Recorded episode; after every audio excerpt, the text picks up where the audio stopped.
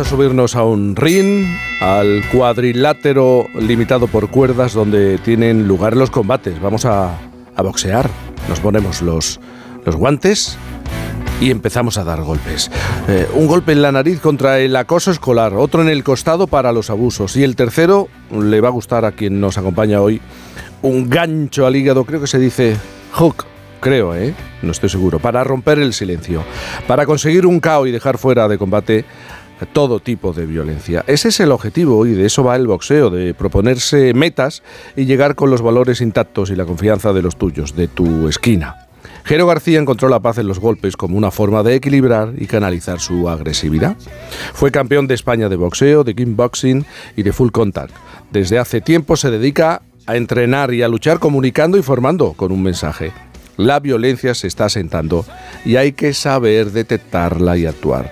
Recordemos que por mm, dar algunos datos, según el estudio de la Unidad de Psicología Preventiva de la Universidad Complutense de Madrid, en España el acoso escolar afecta a casi 300.000 estudiantes, entre víctimas y acosadores. Y el Consejo de Europa estima que la violencia sexual en nuestro continente afecta a uno de cada cinco niños. Por eso es necesario esto de romper el silencio. Y el deporte es una vía porque en la vida todo se entrena, como bien sabe nuestro invitado. Jero, buenos días. Buenos días, Jaime. Buenos días. Todo se tiene que entrenar, ¿verdad? Todo, en esta vida todo pasa y todo se entrena. Y, siempre, antes hablabas, siempre en guardia, tienes que estar siempre en guardia. Mm, es que te puedes tirar toda la vida intentando esquivar los golpes, pero cuando menos te lo esperas, la hostia llega y te sienta de culo. Entonces mejor vamos a prepararnos para encajar que para esquivar. Tu, el origen de, tu lucha contra la violencia podríamos situarlo en varios momentos de, tu vida, pero sí es verdad que si nos centramos en la fundación, eh, tenemos que irnos al año 2009, hermano mayor, eh, ¿no? Eh, me gustaría que me hablaras del caso de Miriam. Mm, lo has contado mucho, lo has explicado mucho, pero es que claro, te marcó y significó mucho. Digamos que el caso de Miriam es el, el caso precursor de mi fundación. Mm. Es encontrarme las violencias de, de, cara. Mm, yo, pues bueno, en esto de las violencias siempre lo de no, mirar, eh, no es no ver, es no querer, pues se nos da. Si no nos toca, pues es como que nos da igual y preferimos que no, no sentir esa espereza, ¿no? Y yo me la encontré, pues, donde menos me lo esperaba, que era en un gimnasio de boxeo. Yo tenía un, en esos momentos tenía un gimnasio, tenía mis peleadores y viene una niña pues a prepararse. Estamos hablando de hace 20 años. Mm. Eh, en esa época el boxeo femenino ni estaba ni se le esperaba. Entonces, bueno, pues la niña quería, venía de otras artes marciales, o sea, de otros deportes de contacto como yo, y entonces había lesionado la pierna y quería boxear. Entonces su entrenador dijo, vete, vete con el Jero, que es el único que está boxeando así un poco, está entrenando. Bueno, pues la niña pues empezó a entrenar. La niña pues era maravillosa, con una alegría, siempre sonriendo, fantástica. Y en un momento determinado, pues empieza a cambiar, empieza a cambiar. Yo, pues, lo, creo que, pues, que es que es joven, que es salvajita, que es rebelde. ¿Pero qué cambia en ella? Pues empieza a cambiar eh, trastornos de personalidad, empieza a tener trastornos de personalidad, tiene ataques de ira, trastornos de conducta, empieza a tener trastornos del sueño, empieza a fallar en el gimnasio, empieza a no mirarme a la cara, empieza a no sonreír. Pero bueno, yo digo, pues bueno, es jovencita, no pasa nada. Y surge una pelea. En un momento determinado surge una, una pelea. En esa época eran las famosas interclub entre gimnasios, pero antes de cualquier pelea de boxeo hay un ritual, que es el pesaje. Entonces nos vamos a pesarnos, entonces se suben lo, se sube la rival, todo perfecto en peso y se sube ella, pero ella yo la noto nervioso, muy nerviosa, y veo que como que se está tapando. Entonces yo me fijo y veo marcas, ¿no? Eh, cuando ya baja, digo, oye, niña, ¿estaban marcas de qué son? Dice, no, no, nada, son de boxeo. Digo, eh, perdóname, 15 fracturas de nariz, rotura de pómulo, eh, varias operaciones, sé perfectamente las costuras que te crea el noble arte. Digo, eso no es del boxeo. Entonces ella se pone más nerviosa, se bloquea y sale corriendo. Yo voy detrás de ella y no la localizo. Intento localizarla una semana, dos semanas y no la encuentro. Yo estoy muy liado. O sea, yo tengo mucho, 20, 25 peladores. Yo en esa época me, mm. acababa de, me acababa de. Bueno, estaba a punto de retirarme y se me olvida. Y año y medio después, pues aparece en la puerta del gimnasio. Mm. Al año y medio con una niña en brazos. Me dice, Jero, te tengo que dar una explicación. Digo, pues creo que sí me la tienes que dar, ¿no? Creo que me la debes. Entonces ella me cuenta que el último año que estuvo entrenando conmigo, ella, joder, estaba enamorada, ¿no? Y, y se fue a vivir con su novio. Y su novio era fantástico, maravilloso. Pero él también empezó a cambiar empezó a ponerse muy celoso, empezó a prohibirla, empezó a encerrarla en casa, empezó a insultarla, a vilipendiarla, empezó a empujarla, empezó a darle bofetones, empezó a darle puñetazos y esto acabó con una paliza en medio del salón con ella de ocho meses embarazada a patadas. Ella acaba en urgencias y lógicamente pues lo deja. Ella me lo cuenta, entonces yo no sé qué hacer, ni no sé ni dónde meterme. Es la primera vez que yo me encuentro las violencias de frente. Mm, ¿En qué año, por cierto? Esto fue pues, pues, hace, hace 20 años. Pues, Zaira, Zaira eh, menos, al menos, pues Zaira tiene, ha hecho 19 ahora, pues sí, aproximadamente unos 18 años. Sí, justo. Y entonces yo le digo, ¿y qué quieres hacer? Me dice, yo quiero seguir boxeando, pero no puedo, tengo una niña. Digo, eso no es excusa. Digo, pues esa niña ahora también es mía. Cojo a la niña, la doy unas vendas, la doy una comba y empieza a saltar. Pues casi 20 años después, esa niña pues es campeona de España, es campeona de Europa y es campeona del mundo. Claro, es una victoria labrada la mejor de las derrotas, ¿no? ¿No? Y eso te cambia Claro, porque, la visión de... Claro, vamos a ver. Es una victoria labrada en la peor de las derrotas. ¿Por qué?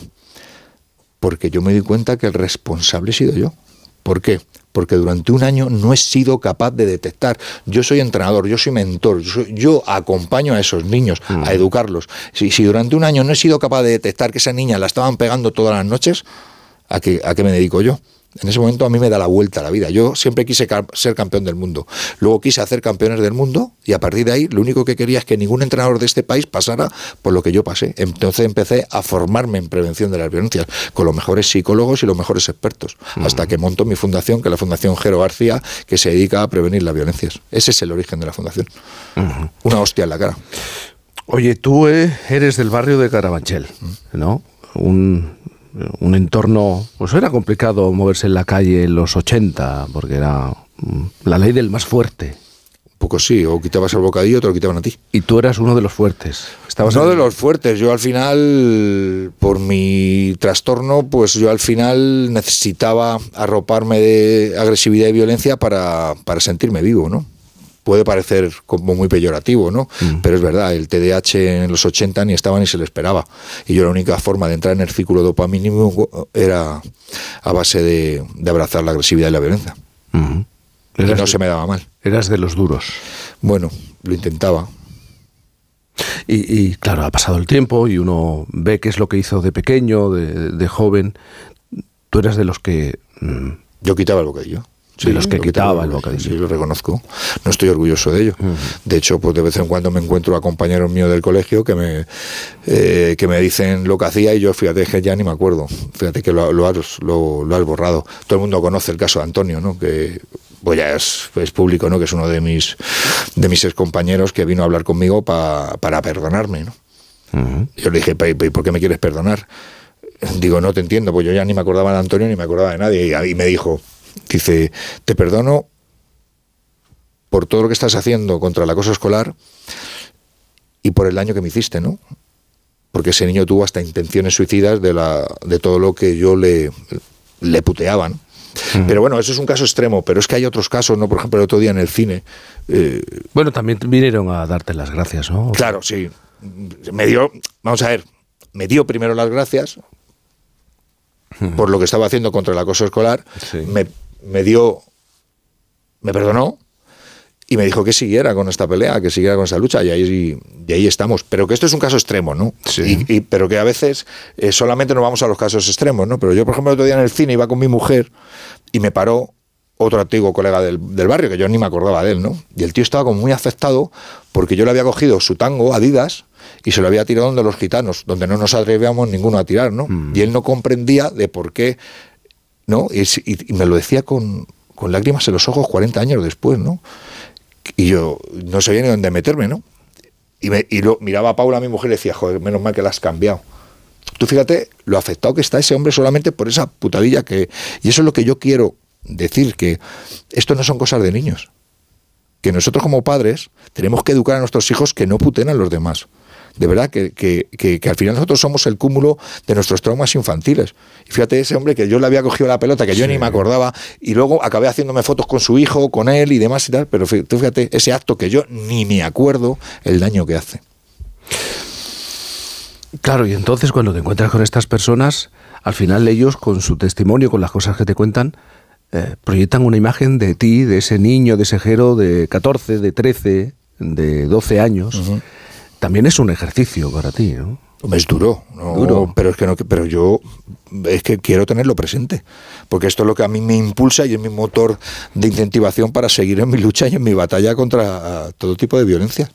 Y ya está, eh, vamos a ver, por supuesto que me arrepiento. Yo me arrepiento del mal que he hecho a cualquier persona, pero pero es que esto al final son golpes, son golpes y yo me caigo. Y el día que me caigo es justo el momento donde aprendo a levantarme. Y estos son golpes en la vida que yo tengo que aprender y ahora tengo que intentar pues ayudar a otras personas y es lo que hago. Por eso voy a los colegios, intento concienciar y sensibilizar a, esos críos que pueden ser en un momento determinado como yo.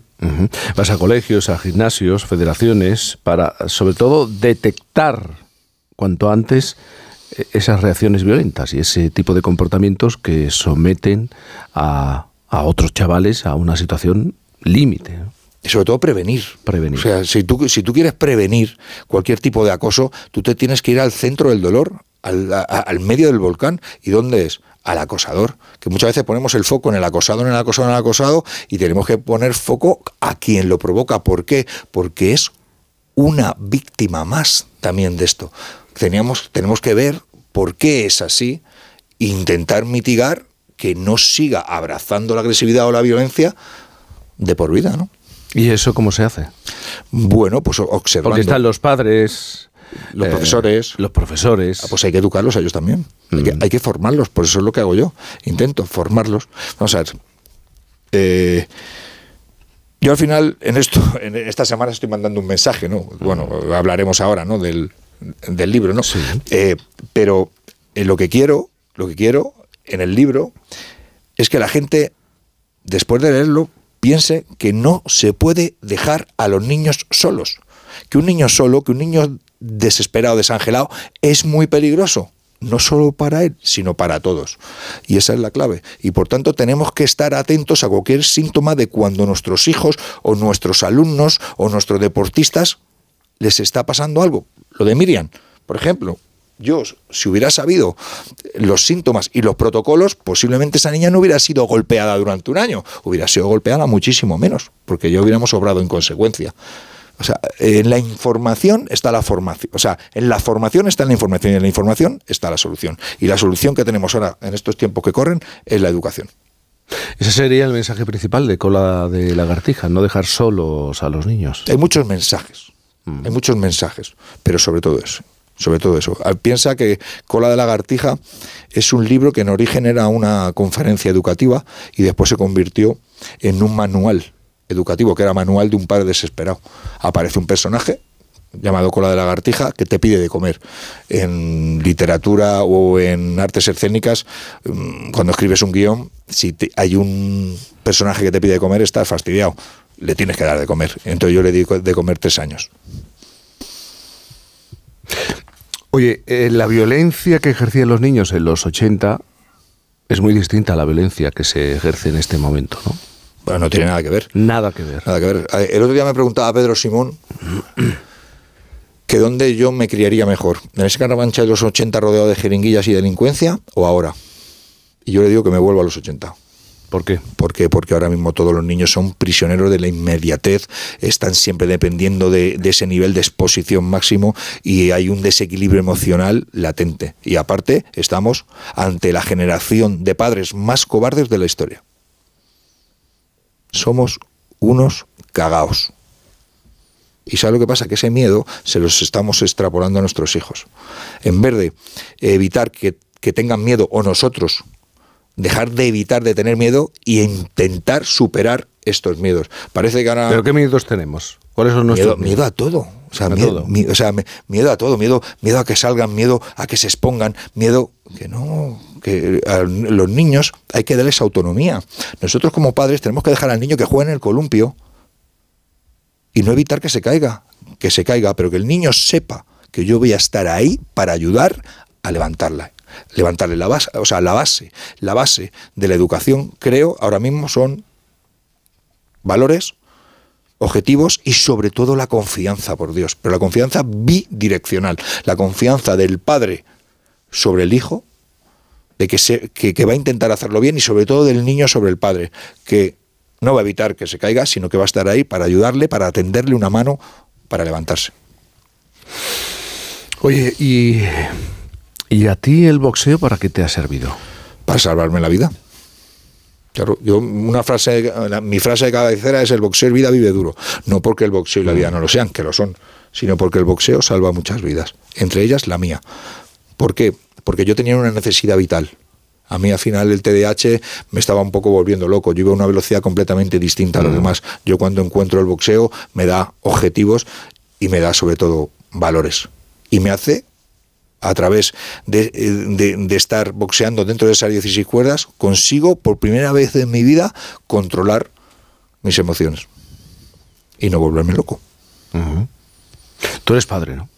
Yo soy padre a los 20, padre a los 30 y padre a los 40 por partida doble. Por eso se iba a llamar manual de un padre desesperado. lo sé, lo sé, porque qué cosa, ¿no? ¿Cómo, ¿Cómo cambia la visión cuando uno es padre a los 20, a los 30 y a los 40? Imagínate, cuando uno es a los 20 y tiene 20 años después, pues unos hijos o dos hijos. Imagínate tú, yo con 20 años, yo era, sí, mi mujer había cumplido la mayoría de edad en, breve. O sea, eh, yo era un medio delincuente con el pelo largo, camiseta sin mangas, eh, tatuajes y una furgoneta llena de pegatinas. Y yo vine a los chichos en el, en el este. Pero vino mi hija, esos ojos verdes, para darme la luz abrazarme de responsabilidad que nunca había tenido, eso más el boxeo me cambió la vida. Un agente de cambio.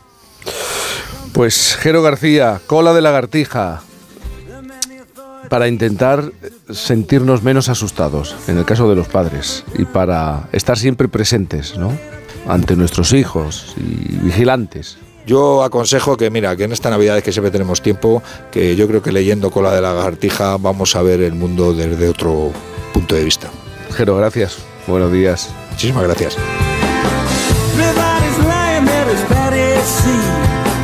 Another man in moving